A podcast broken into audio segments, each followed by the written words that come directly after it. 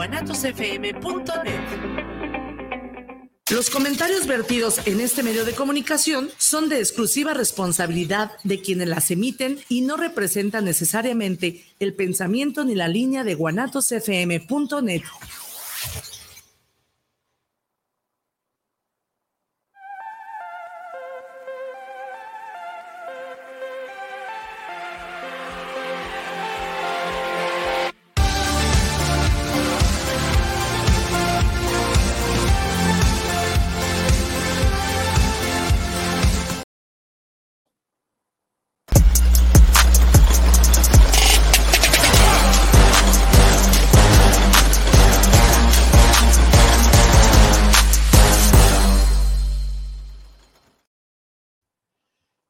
tal amigos? Buenas tardes. Estamos en otra emisión más de TV Subversión desde la plataforma de Guanatos eh, FM. Eh, saludos al ingeniero Israel y agradecemos su apoyo desde la cabina. Hoy continuaremos con el tema del estrés laboral y los derechos humanos. Es evidente que hay una relación con causa y efecto. A mayor violación de los derechos humanos en las fuentes de trabajo, mayor estrés laboral. Y este estrés laboral se refleja en muchas enfermedades que le daremos un repaso nada más para que estemos conscientes, pues, que esa falta de ánimo para trabajar, esa falta a veces de tener este ánimos de ir a laborar, es precisamente porque cada vez más se va eh, fundiendo el cerebro, como quien dice, se va cansando la persona de estar siendo hostigada o de enfrentar situaciones que no puede resolver por sí mismo solo, ¿no? Y eso te genera pues una frustración y un estrés.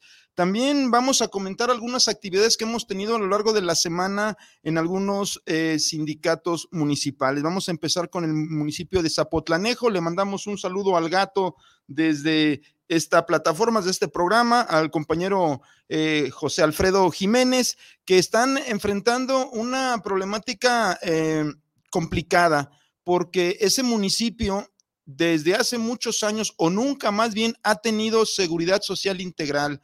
No tienen pensiones del Estado y tampoco tienen seguro social. Es decir, los servicios médicos los resuelven con los servicios médicos municipales y haciendo acuerdos parciales con algunos hospitales privados para hacer atención urgentes.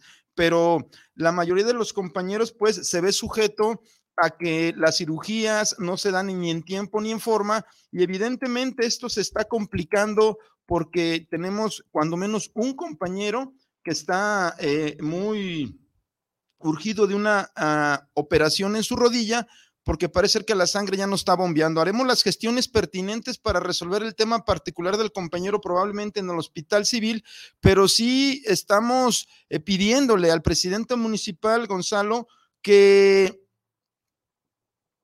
inicie el estudio formal para saber cuál es la viabilidad de que los servidores públicos en Zapotlanejo eh, tengan precisamente acceso a la seguridad social. La modalidad 42 nos estaría resolviendo esta problemática y además estaría garantizando en un futuro, pues, una pensión para los trabajadores, porque hasta este momento quienes los pensionan es el propio ayuntamiento, después de un via crucis para que puedan aprobar estas, estas pensiones.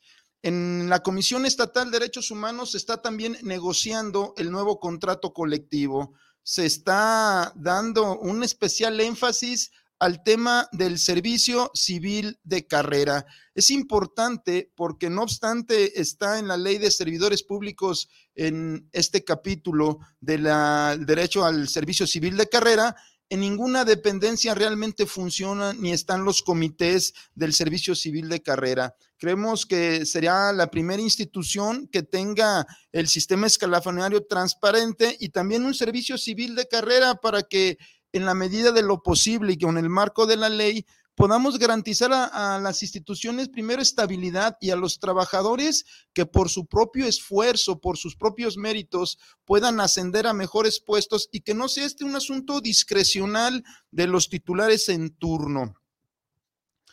Eh, el viernes pasado se efectuaron las elecciones en el ayuntamiento de Tequila, Jalisco, con una sola planilla de unidad. No obstante que eh, estaba solamente una planilla, nosotros eh, siguiendo pues este principio de la democracia y de la libertad sindical, se hicieron elecciones en donde hubo una votación universal, directa y secreta de todos los afiliados, con cédulas de votación que permitían respaldar o no la planilla de unidad que se estaba presentando.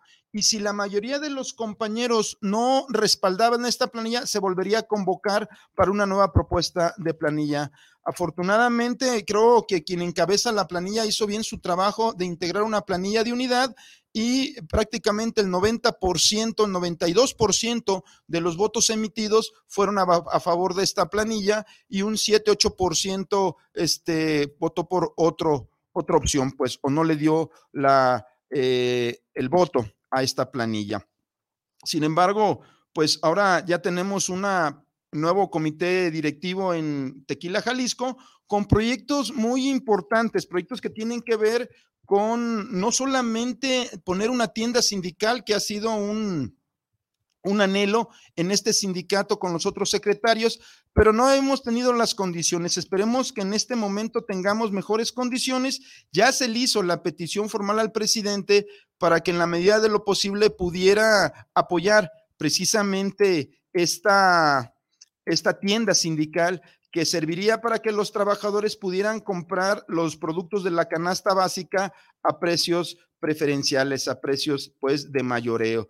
Eh, el otro proyecto que ha estado también este, eh, buscándose concretar es el tema de hacer una cooperativa para el reciclado del PET. Sabemos que el PET es un problema de carácter mundial el asunto de la contaminación no es un problema solamente de un municipio, sino es un problema mundial.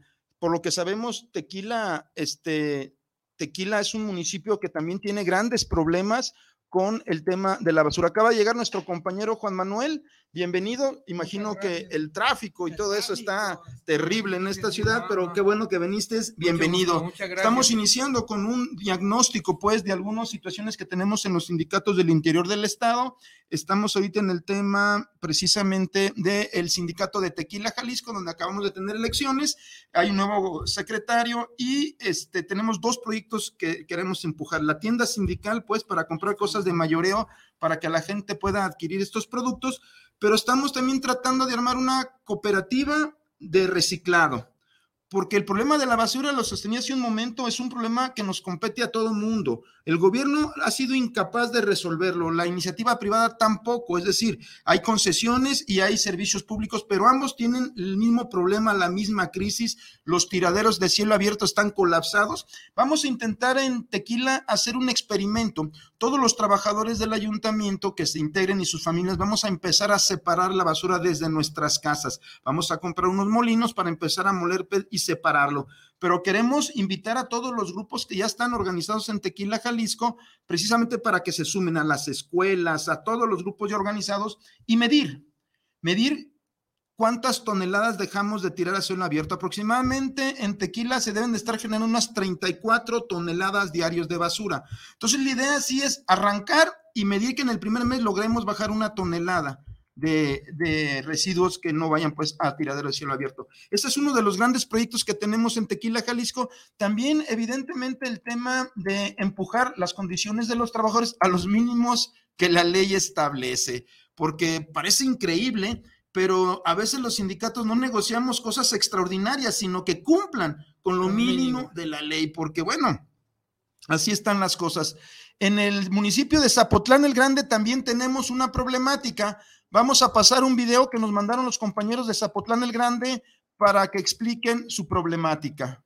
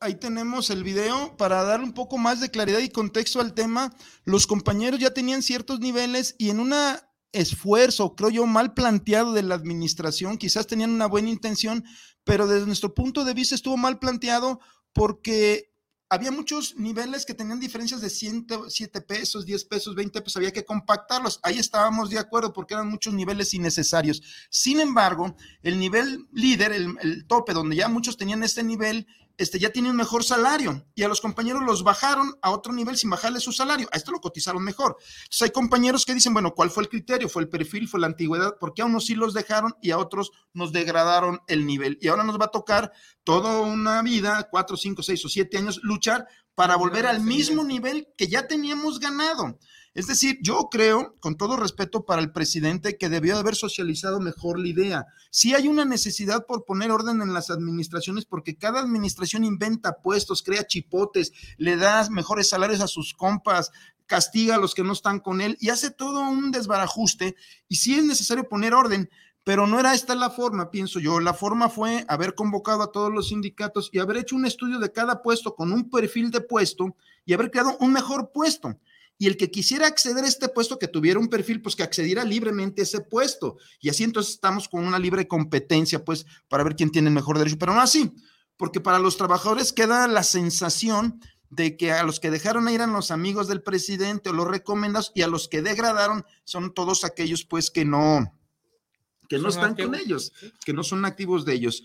En el municipio de Tamazula de Gordiano, bueno, ya se está retomando poco a poco la normalidad. Quiero informarles que el secretario del ayuntamiento renunció, lo renunciaron, lo sacaron, no sé qué sucedió, pero él era el foco de conflicto con todos los grupos sociales del municipio, con todos se peleó.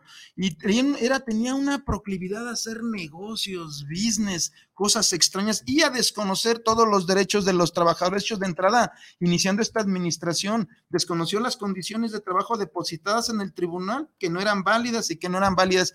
Y luego con la corrupción del tribunal que no saca los acuerdos en tiempo y forma, ya te imaginarás cómo nos apretaron los dos. Pero los trabajadores aguantaron, sacamos la lucha, ya salió el secretario, ya se reconoció casi el 90% de las condiciones que teníamos depositas, falta el tema de los días económicos, pero bueno, eso lo podemos pelear, yo creo que ya se están normalizando las condiciones en Tamazula. Bueno, vamos a iniciar con el tema de las estadísticas del estrés laboral. Pero antes vamos a retomar un tema que planteamos la reunión pasada con el tema de las compañeras custodias, que fueron violentadas. Primero tenemos un contexto donde sale el compañero solidariamente y temerariamente de decirte, protestando por algo que no debe de pasar inadvertido, por una injusticia, por algo terrible, en donde algunas compañeras que estaban en una torre de vigilancia quedaron a merced de algunos internos poderosos y fueron ultrajadas. Esto con la complicidad de sus compañeros custodios del jefe y de los directivos. Bueno, recuerdo que cuando haces la denuncia, salieron los medios oficiales, incluso los funcionarios, diciendo que no era cierto, que estabas mal, que estabas inventando, que nadie se quejaba, que todas estaban felices y contentas, ¿no? Pero luego a los días empezaron a salir otras informaciones, empezó a salir algo más. ¿Cómo va el asunto? Mira, este, eh, cuando decidimos manifestarnos para denunciar y pedir la intervención del gobernador, fíjate, una intervención para una investigación, como ciudadanos nos manifestamos, denunciamos y a la vez pedimos la intervención con, del gobernador, del Congreso del Estado y de la Comisión Estatal de Derechos Humanos. Está todo bien, ¿no? Pero increíblemente el gobernador lo entendió que atacamos a su administración y jamás. Pero lo que sí nos percatamos que Pérez Juárez, que es muy amigo tuyo, ah. este, nos dimos cuenta que él sí le mintió al gobernador. Claro. Sí, porque el gobernador sale en menos de 24 a decir, esto es falso, que nos está diciendo, este, es policía que corrimos y que no está inventando. Le entregaron toda una ficha negativa. Negativa, ¿no? Entonces nos percatamos desde ahí con las propias declaraciones del gobernador que jamás dio los videos de vigilancia. Nosotros sí los vimos. Sí, nosotros sí los vimos.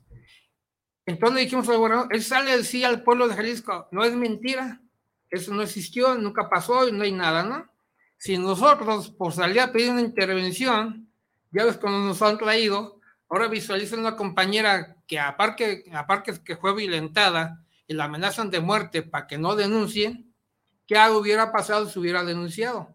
Tal vez le haga pasado lo mismo que a las personas que denunciaron en el pueblo del exterior del, del estado, donde va la mamá de la hija pedí a denunciar una agresión, llega el tipo y las mata dentro de la fiscalía, ¿no? En Positlán. En Positlán. Entonces dice, imagínate toda la presión psicológica que ha surgido esto. Los medios de comunicación oficiales durante seis días estuvieron desacreditando nuestro dicho, ¿no? Entonces nosotros le volvemos a reiterar al gobernador, no estamos contra ti, gobernador. Pero debe haber contrapesos en todos los sistemas. Así es, pero sí señalamos y volvemos a pedir públicamente la renuncia por dignidad y ética profesional de Pérez Juárez. Sí, porque él sí mintió. Sí. Y el antecedente de violación de género. Tenemos toda una argumentación de 2020 para acá. ¿Te acuerdas de Frenos de Lesma? Sí. Él puso acá a unas custodias a una fiesta, la regresó borrachas y le costó su puesto. En 2020, este señor sacó a 30. Le quedó un convivio cultural y, la regresó borrachas y drogadas y con documentación, documentó todo oficialmente. Ya ve que las compañeras fueran resaltadas o ascendidas por hacer su trabajo bien, este señor ejerció de violencia de género y la despidió. Sí, no, no, la verdad de las cosas es que sí debería haber una investigación muy seria en contra del director por esto que está señalando y por lo que yo ya había dicho, porque, perdón por la expresión, pero le robó el bono del servidor público casi a 150 trabajadores que ya tenían el derecho y de manera canallesca les quitan el bono y alguien se chingó ese bono. Yo no sé si él o este Lázaro Salas, que es el de recursos humanos, pero como antecedente era el pillastre que estuvo laborando en Sistecosome y que hundió Sistecosome. Ahora, pobres compañeros del DICPRE, la verdad están padeciendo a estos malos funcionarios. Ahora, otra de las cosas, volvamos a insistir al gobernador, que no podemos andar dimes y diretes, ¿no? Es una investigación seria, profesional. Para ello es necesario que ese señor sea apartado de su puesto para que se haga la investigación como debe de ser, profesional y seria y ética. Simplemente le decimos al gobernador, pues, muestra los videos al pueblo. Si saliste a decir que esto es falso, con los videos de esos días y con cuidado que lo borren o que los hagan un montaje. Ya existe la ciencia para desacreditar con fundamentos tecnológicos que si es montaje o no. O que utilice el gobernador las herramientas científicas que tenemos ya. ¿Cómo? Que los 169 compañeros, entre compañeros y compañeros, que los somete al control de confianza, como nos han sometido a nosotros, para eso es, para acreditar si es confiable o no, a polígrafo y el examen de antidoping. Porque en ese día, el día 10, hubo una fiesta donde, donde consumieron droga. Hubo violación. Pues simplemente las compañeras, con tres preguntas básicas, ¿no? ¿Tuviste intimidad con uno de los, le llaman PPL a las personas detenidas? ¿Sí o no? ¿Te obligaron a tener intimidad con estas personas? ¿Sí o no? O posición porque lo hiciste, ¿no? Ahí van a salir la verdad. Los polígrafos tienen un 90%, un 90 de efectividad, ¿no? Es una, el, el antidoping.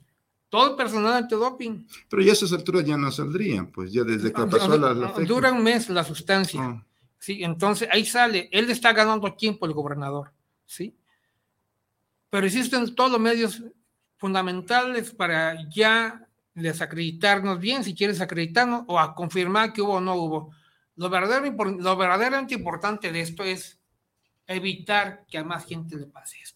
Sí, yo creo que aquí lo que debemos de resaltar... Es eso es lo importante. Es precisamente que si no se investiga completamente el asunto, se fomenta la impunidad, porque pasa una vez y no pasó nada, pasa dos veces y no pasa nada. Entonces, si es importante, probablemente no tenga usted todos los elementos, refiriéndonos al gobernador, pero sí creo que debe de ser un poquito más cuidadoso en esos temas, porque sus funcionarios le están fallando.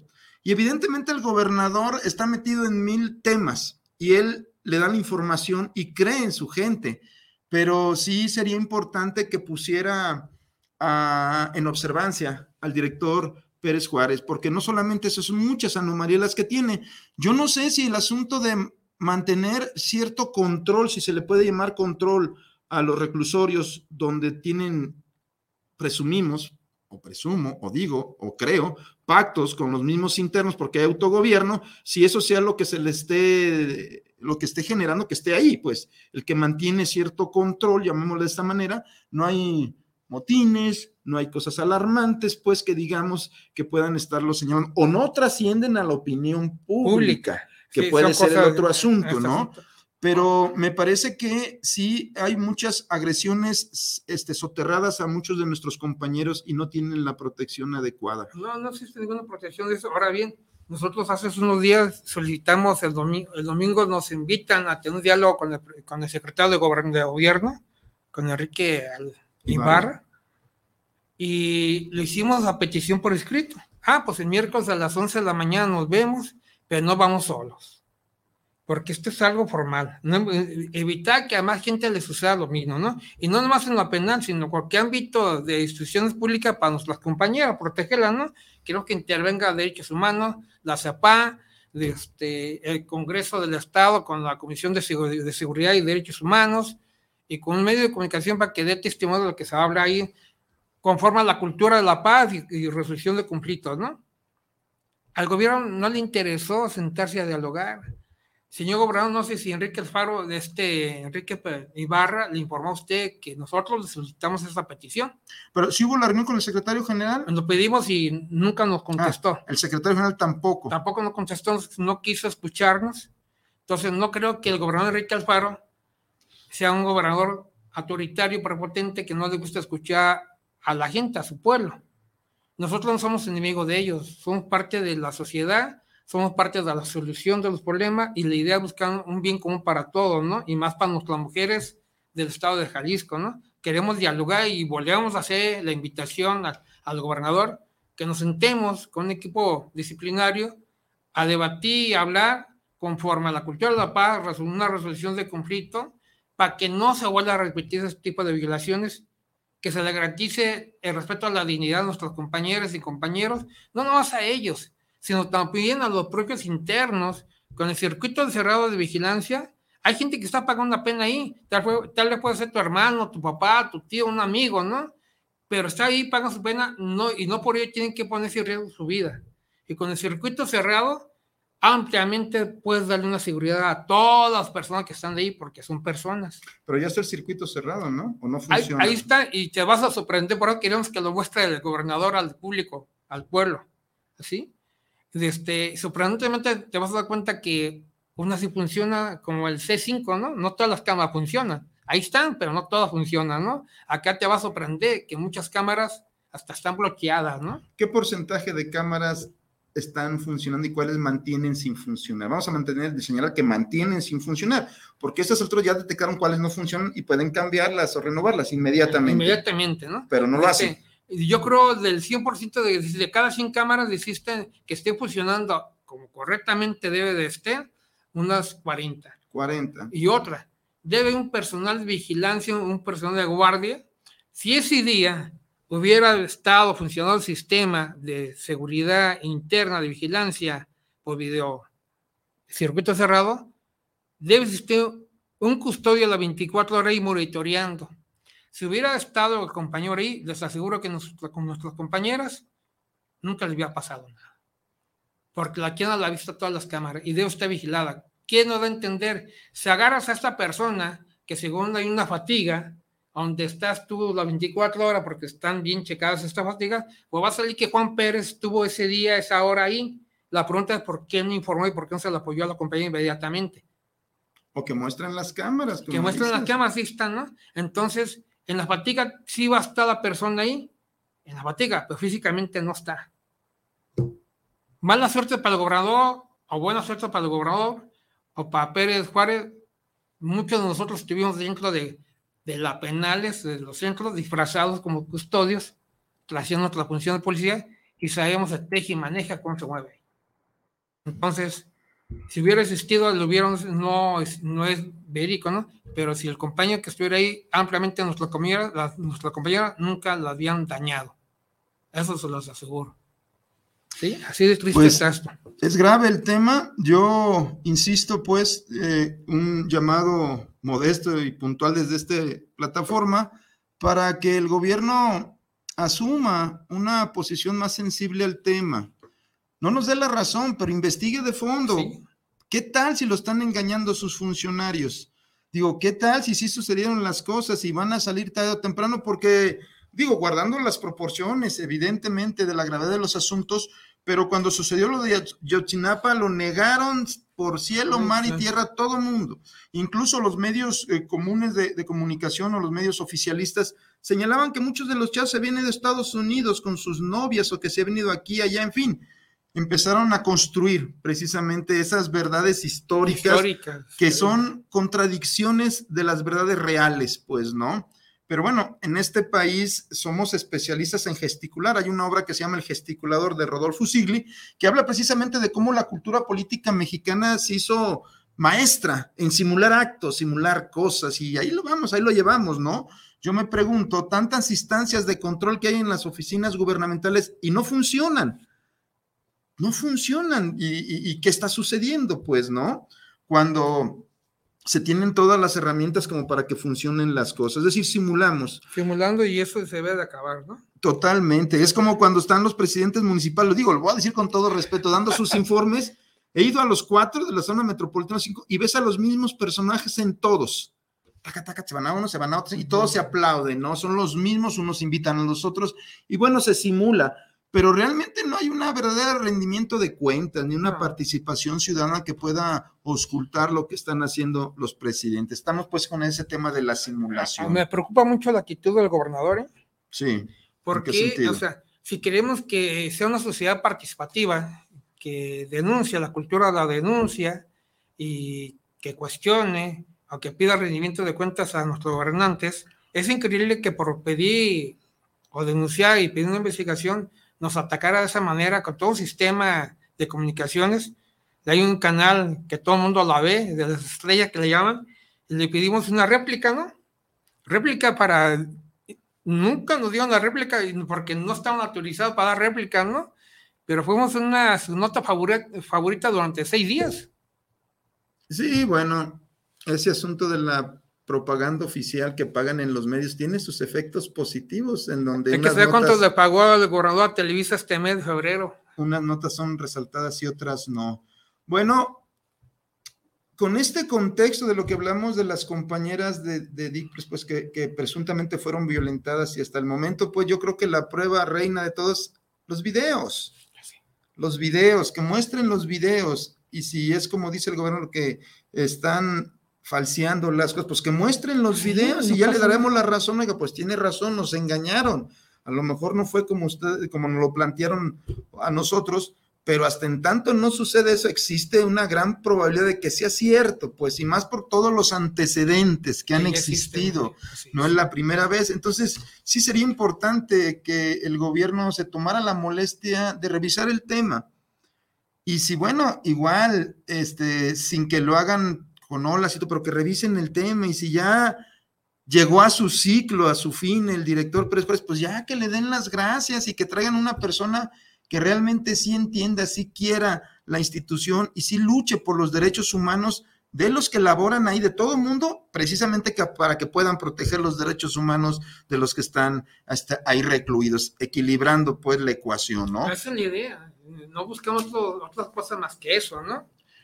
Vamos a ver del estrés laboral. Comentaba pues que imagínense, amables auditorio, cómo será el estrés de los compañeros que laboran en DICPRES. Yo tengo aquí un estudio de, que se hizo aquí en México, pero en las empresas, del estrés de los trabajadores, pues, al estar sometidos a estas presiones laborales y más con la pandemia, porque se dio el caso de que te ibas a tu casa, pero te llevabas tu equipo y ya estabas a disposición de tu jefe casi, casi la, las 24, 24 horas.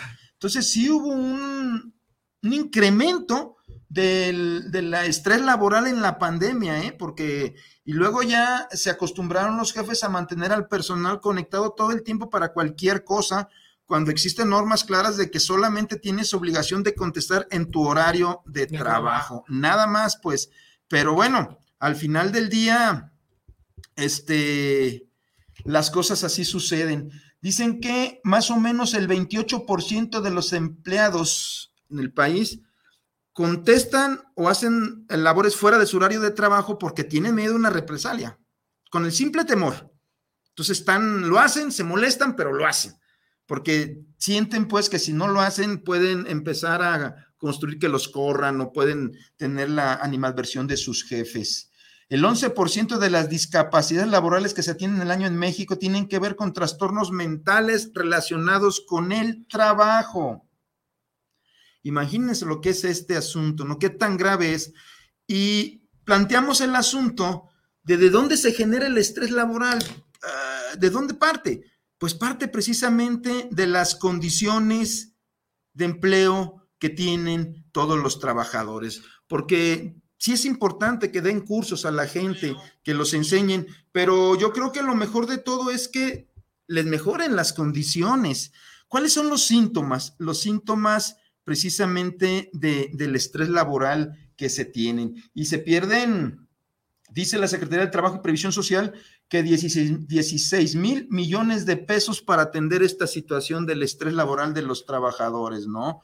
Una persona que no se encuentra, que se encuentra mal o más preocupada, no aprende ni trabaja. El estrés laboral te hace que te preocupes, que estés bloqueado precisamente. Y eso además se va eh, como multiplicando con los otros compañeros del área. Y llega un momento en que todo el mundo está tronado. Por eso es difícil en las instituciones públicas romper las inercias, porque nadie quiere hacerlo, no obstante se den cuenta de el problema. Pero, ¿para qué? Si luego me pueden señalar, me, se puede molestar mi jefe, no me lo van a agradecer y me pueden hasta despedir, ¿no? Esa es una situación, ¿no? La otra es que cuando los trabajadores los llaman a hacer cosas que saben que están mal, pero si no las haces, sabes que te pueden despedir, también estás en esta situación del estrés porque lo tienes que hacer aunque sabes que está mal, pero si no lo hacen, te pueden despedir. Y creo que en seguridad se da mucho este tema, ¿no?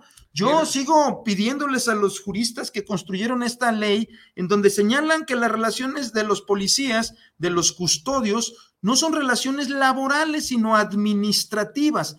Por lo tanto, se les sujeta a otros estándares. Pero aquí el tema, lo más grave es que dicen que a un servidor público de confianza de ese tipo de instituciones puede ser despedido y aunque sea despedido de manera injusta y se demuestre esa injusticia, el titular no tiene la obligación legal de reinstalarlo. Para mí, y ojalá alguien me pudiera este, contradecir, es un derecho constitucional violado, concretamente, porque no hay ningún, no te defiendes y luego te defiendes y demuestras que estuvo mal y de todos modos, Pancho, te llamas y te corren. O sea, eso es absurdo. Imagínense el estrés de los compañeros que están con este, que ya lo conocen y que le pasó a muchos compañeros que tenían años trabajando y los despidieron por no sujetarse a actos de corrupción, por defender precisamente lo que crees que es correcto. Pero luego lo haces y con qué te defiendes ante los jefes abusivos. Mira, este, esto es una realidad que vivimos día a día los policías y las horas como contrarias que nos dan los mandos saben que muchos compañeros, porque tienen contratos, van a hacer esas, van a dar esas órdenes contrarias, aún pudiendo, poniendo en riesgo su libertad. ¿eh? Es algo bien raro. Si, lo, si no lo hace, el mando te sanciona. Y si lo haces, vas a perder tu libertad. Eso es real. Y, y son, te pueden hasta acusar de secuestro. Sí, son de 30, 40 años de prisión por una orden contraria de la privación legal de una persona porque tú la detienes por petición del mando. Ah, tú, sabes que no tienes los medios para comprobar esa detención y esa persona se va a defender y te va a señalar privación de la libertad. Y son de 30, 40 años de prisión. O sea, visualízalo, ¿no? Ahorita que venía la persona que me traía para acá me decía, es que el miedo todo el mundo lo tiene. No, el miedo es una cosa y ser cobarde es otra. ¿Por qué? Y yo me puse a pensar, a ver, el miedo es una cosa y cobarde es otra cosa, ¿no? Entonces, si tú tienes un fundamento legal que tienes que hacer valer, porque con policía estás capacitado para hacer y cumplir la ley, no si quieres, no puedes decir que tienes miedo a cumplirla, tienes que cumplirla, estás entrenado para eso. Entonces, el miedo, todo el mundo sabe, el miedo es algo natural de la persona, pero ser cobarde es otra cosa. ¿Sí? Ahí está, bueno, hay que abundar un poco en este tema del miedo. Vamos a los saludos. Marta Pulido eh, saludos, Juan Manuel. Con mucho afecto, te dice. qué bueno, qué bueno. Gracias. Luz Zavala, saludos a la compañera Luz Zavala, dice que pasa esto en muchas dependencias. Luis Flores también. Saludos, compañero Luis Flores del Instituto de Capacitación para el Trabajo, que también tienen condiciones muy estresantes por esta discrecionalidad que tienen los jefes. Marta Pulido, excelente entrevista.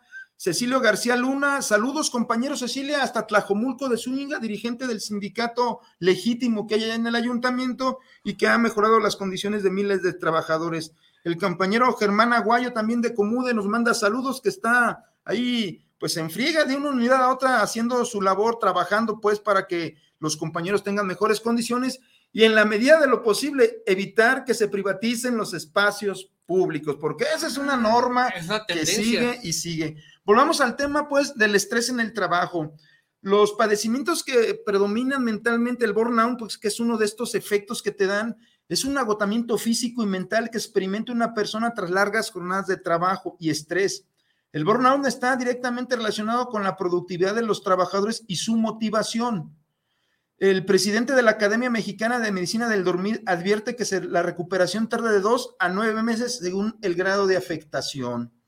El Instituto Mexicano del Seguro Social alerta en su página oficial que, está cerca, que estar cerca de una persona quemada puede aumentar los niveles de cortisol en el observador. El cortisol es una hormona que se libera como respuesta al estrés y su exceso en el cuerpo aumenta la presión arterial y complica conciliar el sueño profundo.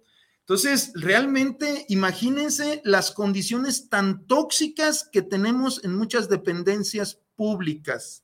Condiciones terribles, ¿no? En donde está sujeto un día, otro día, y se van sumando los días y se hacen meses y se hacen años, y no hay justicia solamente le ruegas, pues, primero que no te corran, porque eso de los despidos de manera injustificada está a la orden del día, porque no hay contrapesos que sancionen a los funcionarios abusivos que no demuestren que el despido estuvo conforme a derecho, al debido proceso. Nosotros no pedimos una patente de curso, sí, adelante los procedimientos, pero con el debido proceso. Y también pedimos que, bueno, a nosotros, los trabajadores de base, se nos exige que cumplamos con todas las normas pero ¿por qué los titulares no? Cuando dice la ley, debes de hacer todas estas actividades a favor del trabajo, ¿por qué no hay una sanción contra lo que dejan de hacer los funcionarios? Esa es la falta de equilibrio. No sé si quieres La verdad, Este, esto nos debe llevar a todo el mundo, a todo el mundo en general, de los, gobernadores, presidentes municipales, todo el mundo, hasta el propio personal, de ponemos a reflexionar a todo el mundo y buscar un bien común para todo esto no puede seguir de esta manera, porque si bien la persona quemada, la persona quemada es que, ya tronó, y mentalmente ya tronó y está causando no hace un daño a su persona, sino un daño también a su familia.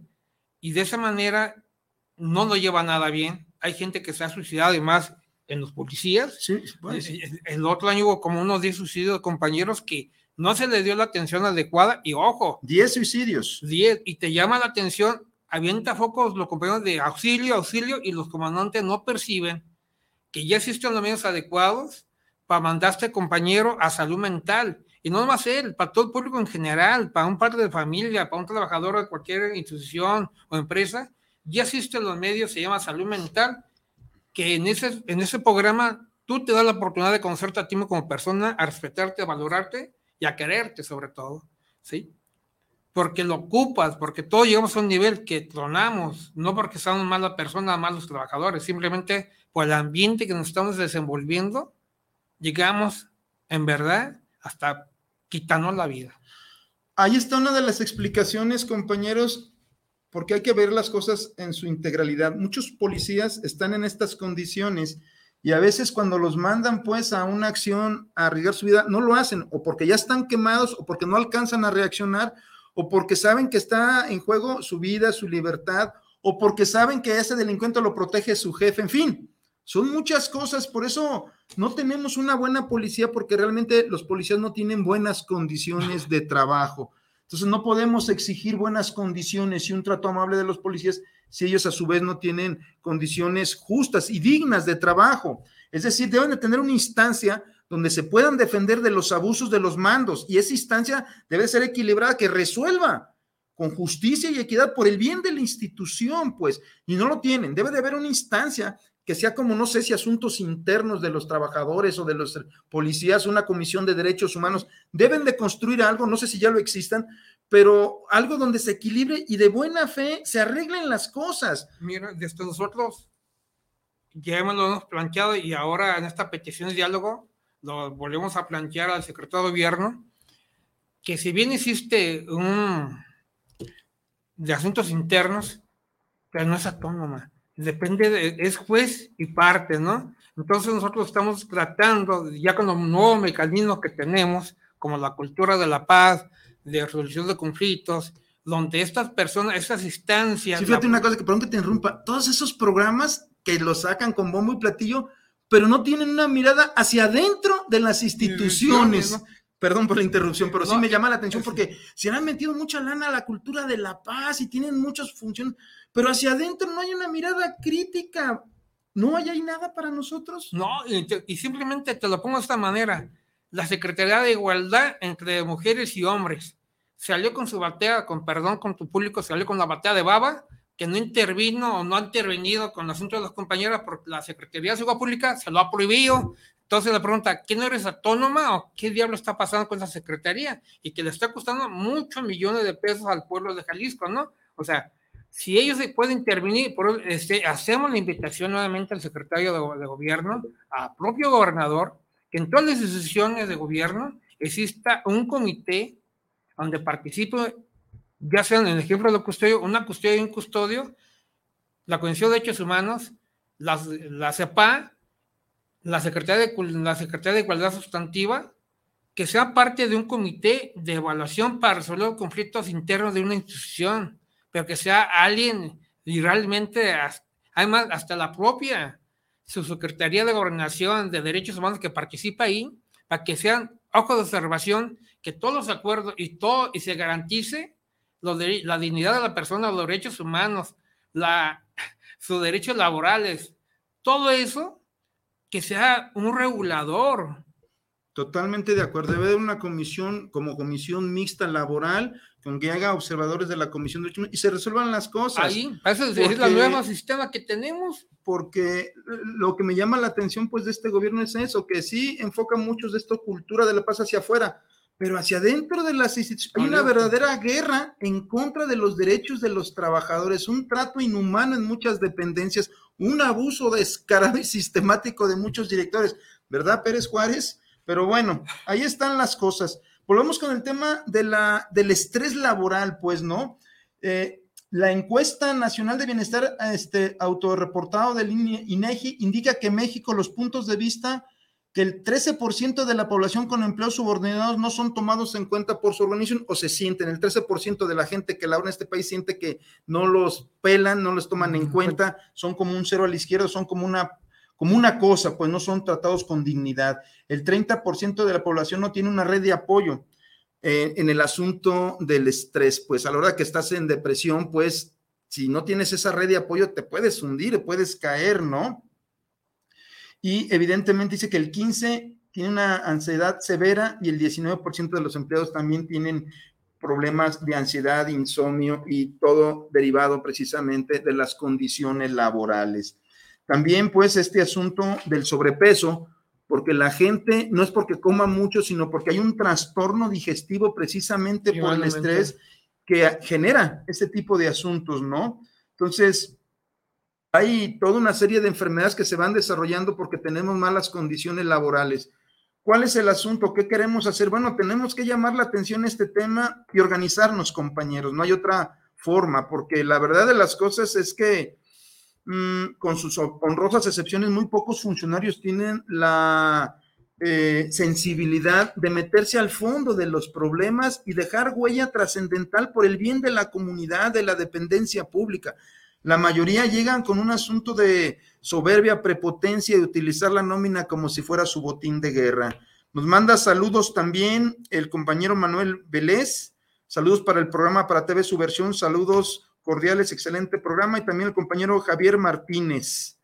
Saludos al gobernador. Bueno, cosas extrañas que pasan. Nosotros eh, insistimos que debe de haber un gran acuerdo del gobierno del Estado y de todas las fuerzas para mejorar las condiciones de todos los trabajadores. A veces no solamente es cuestión de dinero, sino del ambiente de trabajo, porque miren, los servidores públicos somos muy solidarios y responsables. Si en la dependencia sabemos que no hay dinero, bueno, nos ajustamos todos el cinturón.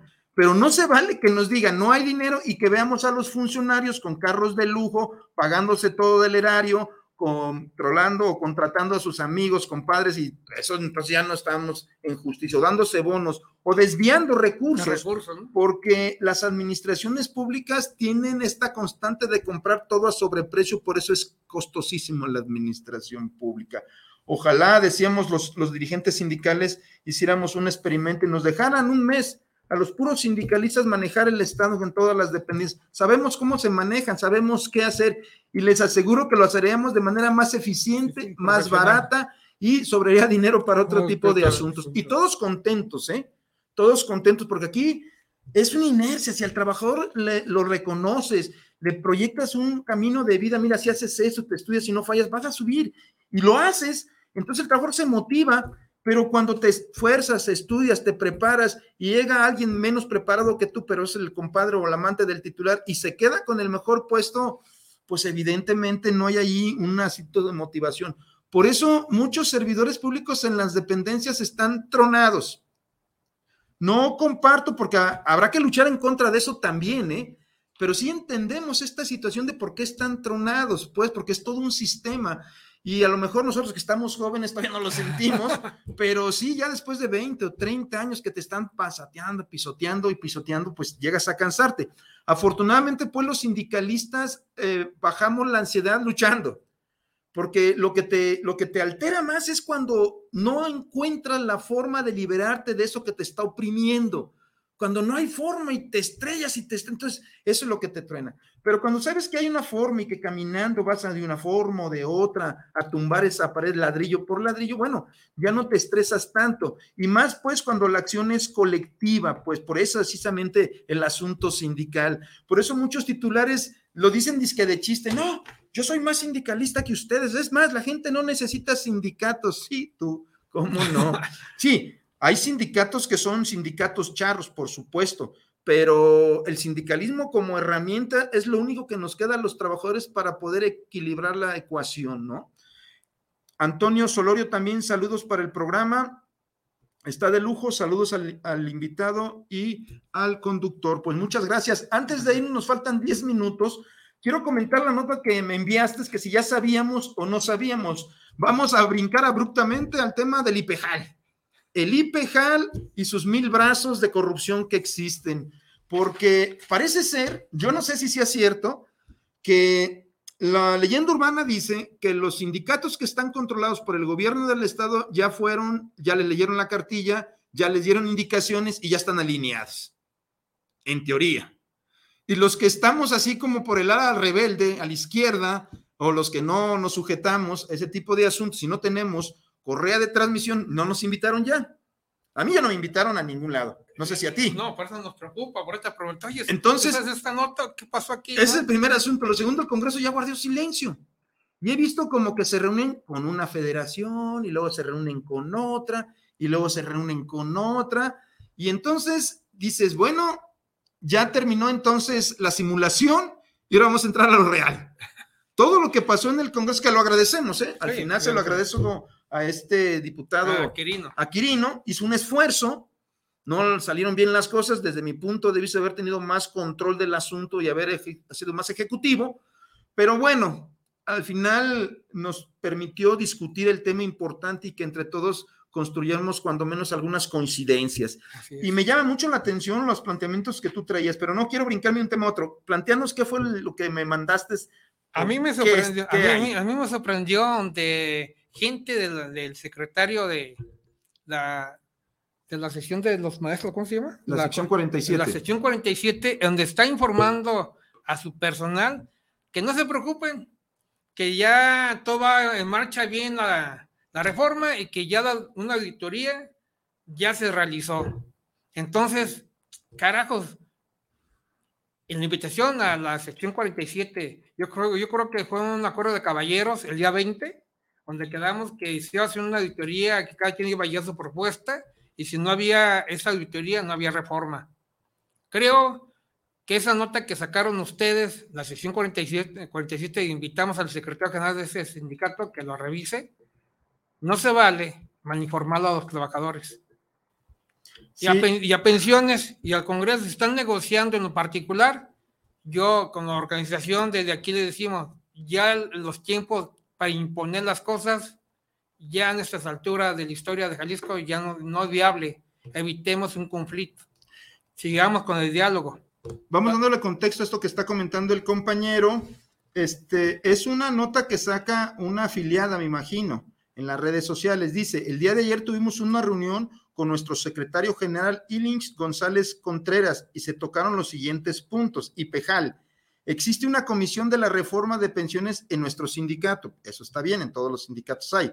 Después de un estudio, después de un estudio, un estudio actual que se dio a conocer en el Congreso del Estado, les estaremos informando de cuáles son nuestras propuestas. Se solicitó una auditoría externa que ya se realizó y estamos esperando sus resultados. Sí, compañero secretario, yo no sé si sea cierto y nada más como dice aquí el compañero, digo, puede hacer lo que quiere el sindicato, está en libertad, pero sí en política hay que ser transparentes y respetar la palabra.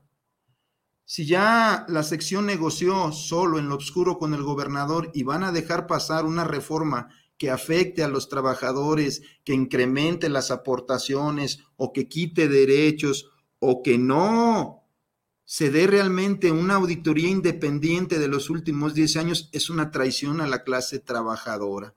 Entonces, un llamado respetuoso, lo estaremos buscando vía telefónica para saber si es cierto. Y cierto, está bien, digo, cada quien hace lo que quiere pertinente con lo que representa, pero sí tuvimos acuerdos en el Congreso, las expresiones que nos decíamos independientes o no controladas, pues.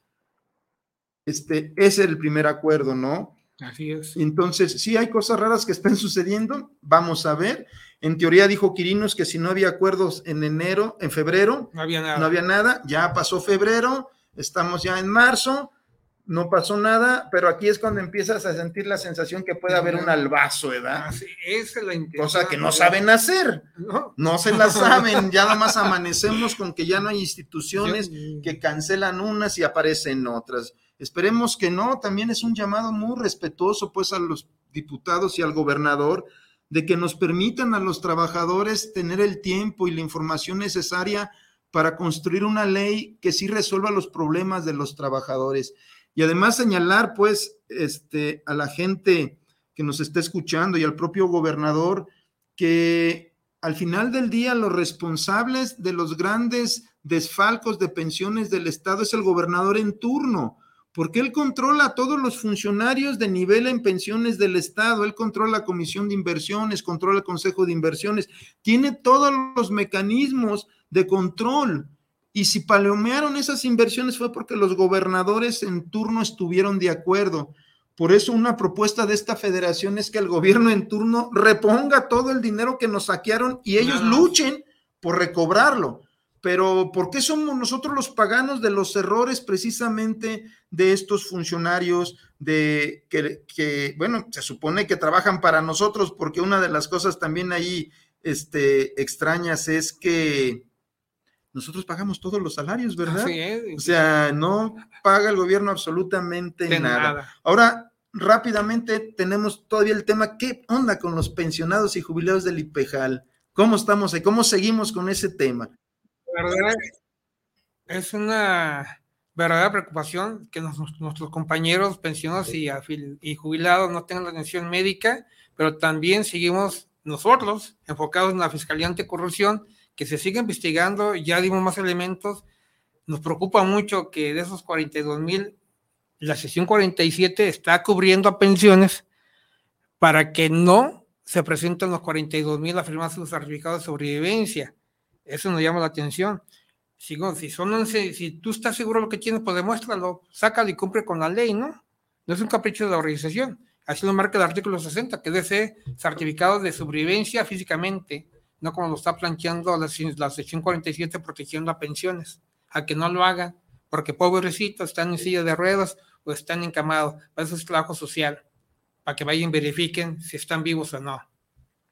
Sí, es complicado este tema. Me llama la atención, no había reparado en que la sección se estaba oponiendo entonces a la presentación en vida de todos. Ellos lo están proponiendo que lo hagan a través del, registro civil, el gran favor. Que del registro, civil. que, que ellos den fe que están vivos. O sea, ¿dónde marca las leyes de pensiones? Eso no lo marca. El, el artículo 60 está bien claro. Debe ser situación física y la firma certificado físicamente a la persona. Y si está en cama el, jubilado o pensionado, para eso es trabajo social, para que vaya y verifique que esté vivo. ¿Sí? Sí, bueno, son las cosas oscuras que pasan en pensiones que deberían de echarle más luz. Yo coincido con lo que dice el compañero. Ah, tenemos los mecanismos mm, electrónicos para que se pueda hacer la presentación en vida de todos los compañeros los que no puedan trasladarse, puede ir una compañera de trabajo social, puede tomarle una foto, puede tomarle una huella. Hay muchas maneras que se pueden hacer los registros de las personas si están o no en vida, sin dejar de cruzar con lo que pueda tener el registro civil, o sea, se puede amarrar todo el asunto. Pero el asunto de la prueba de vida directa creo que es necesario. Y el tema de la auditoría de los últimos 10 años también es necesario. Por lo tanto, ojalá no sea esta pues una traición de la sección, porque según recuerdo, la primera modificación con Emilio González también fue la sección a través de Guadalupe Madera y este compañero que está ahorita, bueno, ya no está en la cárcel, este Ayón, que también yo lo vi, yo lo vi, nadie me lo cuenta, yo lo vi pagando la nómina ahí algunos maestros para que fueran a la, a la marcha, a apoyar la reforma que nos hundió a todos. Y fue la sección, ¿eh? Ahorita que lo dices, sí tienen una responsabilidad histórica, compañeros.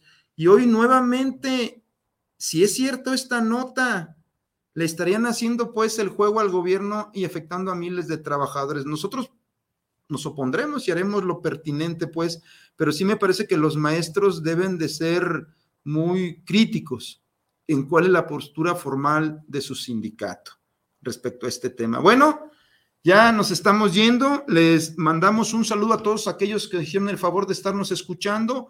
Ojalá puedan compartir este material. Un saludo a las eh, custodias que fueron violentadas, reiterarles pues que tendrán todo el apoyo de las organizaciones que hemos estado luchando porque se respeten los derechos de los trabajadores, los derechos humanos de quienes laboramos en las instancias, en las instituciones públicas. Entonces, ojalá se resuelva este asunto para bien y nunca más existan este tipo de violaciones. Muchas gracias, buenas tardes. Buenas tardes, hasta luego.